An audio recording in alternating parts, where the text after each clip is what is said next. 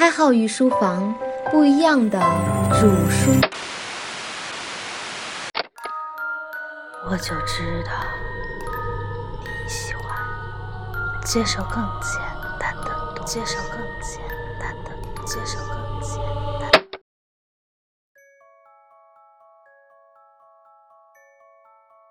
你还记得可得性法则吗？本节我们要给大家讲解的是可得性法则如何被人反复利用，并且收效很好的。开讲前，我要问大家一个问题：你依赖什么做出判断？先别着急回答我这个问题，让我们来听一段音乐，猜一猜这是什么歌曲。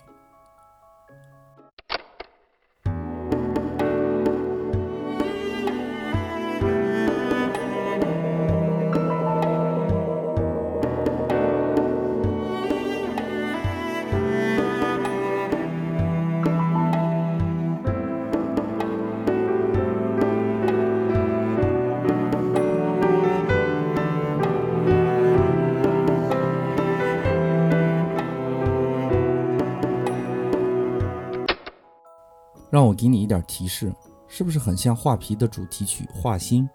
估计很多人已经脱口而出“画心”了。其实这首曲子是藤原玉郎的大作《Asian Road》，而你之所以不知道后者，原因是因为你只听过前者。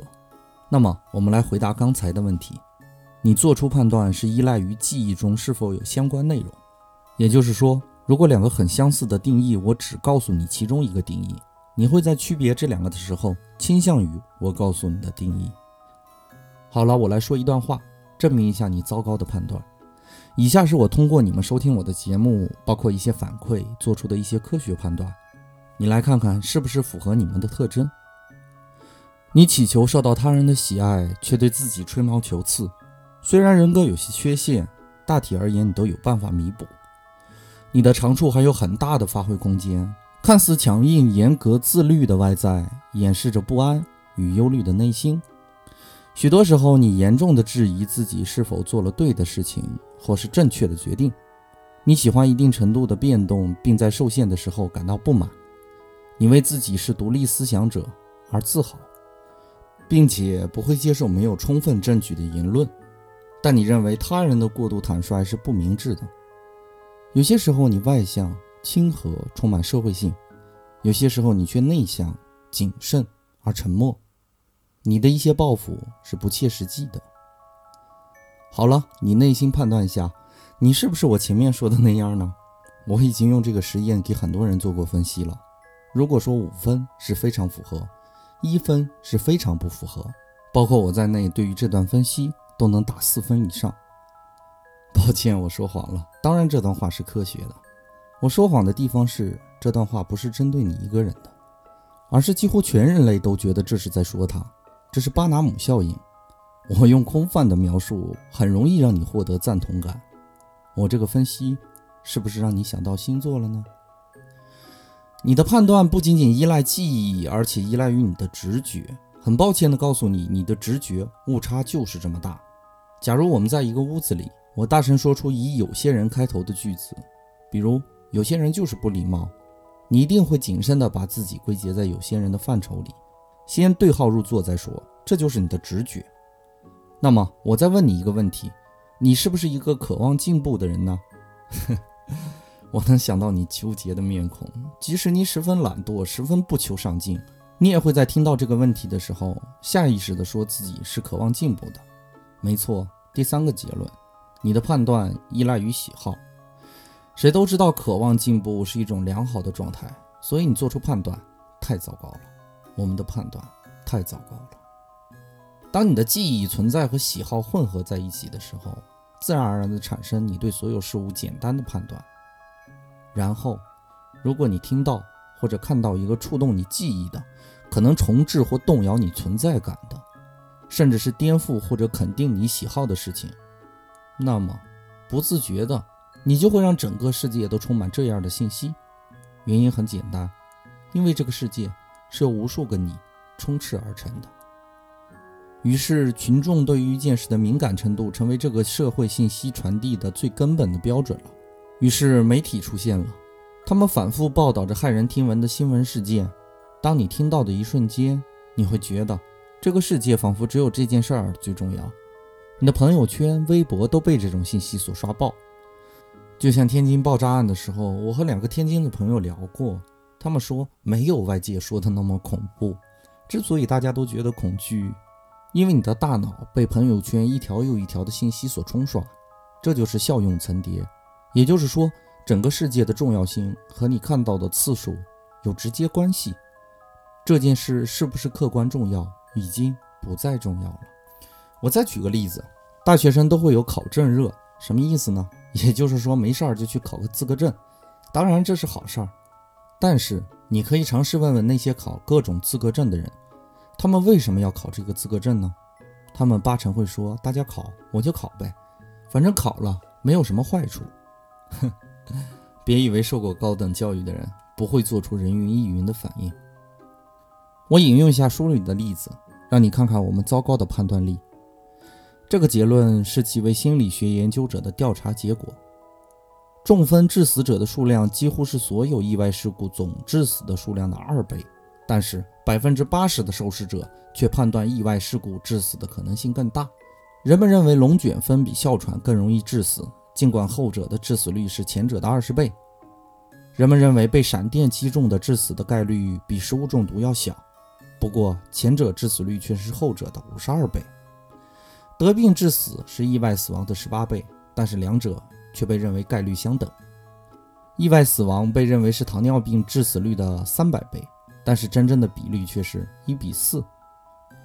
我记得上学的时候，我听老师解释过物理学里的误差和错误的区别，测量值与真实值之间的差异为误差，而错误只与客观实际不相符合的认识。如果你的大脑是一个测量工具，那么我只能说是一个错误的测量工具。这个差异，无论谁都不能理解为误差。我再问大家一个很深刻的问题：扶跌倒的老人就一定会被讹吗？又有几个人被老人讹过呢？为什么社会的主流认识觉得我们帮助老人是有不可控的风险呢？去年某新闻客户端有过这样一则报道。一个老人跌倒在雨天里马路旁的小水坑上，路人走过路过，没有人去扶，结果老人因为行动不便，被小水坑活活溺死了。为什么没有人去扶？他一定会讹诈你吗？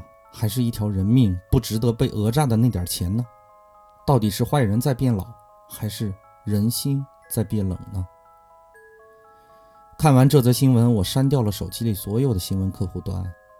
当初新闻说救人会被讹，即使新闻在谴责，但是我们都当真了。可是当我们遇到真的需要被帮助的人，因为新闻给予我们的印象，导致大多数人不愿意承担这个风险。对于人群的总体利益来说，到底是真相重要呢，还是懂得善恶重要呢？好了，我不再宣导媒体的一些副作用了，省得又被大家用直觉判断出来我是一个背经叛道之徒。毕竟我之前说过民主问题，被人强烈的抨击过。对不起，我不该用抨击这个词，不够严谨，明明是辱骂。好了，说回到我们今天的节目里来，其实效用层叠，媒体用的还不是出神入化的，用的最牛的，当属恐怖分子。我们每个人提到恐怖分子都会汗毛一竖，甚至坐立不安。但事实上，在恐怖分子猖獗的以色列。每周因为恐怖袭击导致的死亡人数还不及交通事故导致的死亡人数多，而他们之所以让我们如此恐怖，因为恐怖袭击的问题，你几乎每天都会听到。当稿件写到这里，我终于理解了孔子那句话：“智者不惑，仁者不忧，勇者不惧。”终于理解了世俗的一切俗气，终究因为不够勇敢。我们因为无知而困惑，因为不相信爱。而忧虑，因为不理解勇敢而恐惧，于是我们的世界就被形形色色的理由所挟持，我们的大脑跟着配合，于是有了恐惧和焦虑。至于此，我唯一给大家开出的良方就是多读书。如果说谣言止于智者，那么恐慌和焦虑也可以止于智者。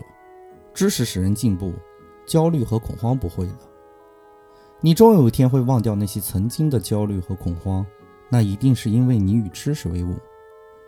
稍后我会把文字版发在我们微信公众号里，你可以点开励志的节目，然后点开公众号里的文字版，对着看，这样能更好的吸收，也保证你摄入到准确的信息。试着矫正一下你的判断。伙伴们，本节的内容就播讲到这里，感谢大家宝贵的时间，我们下节再见。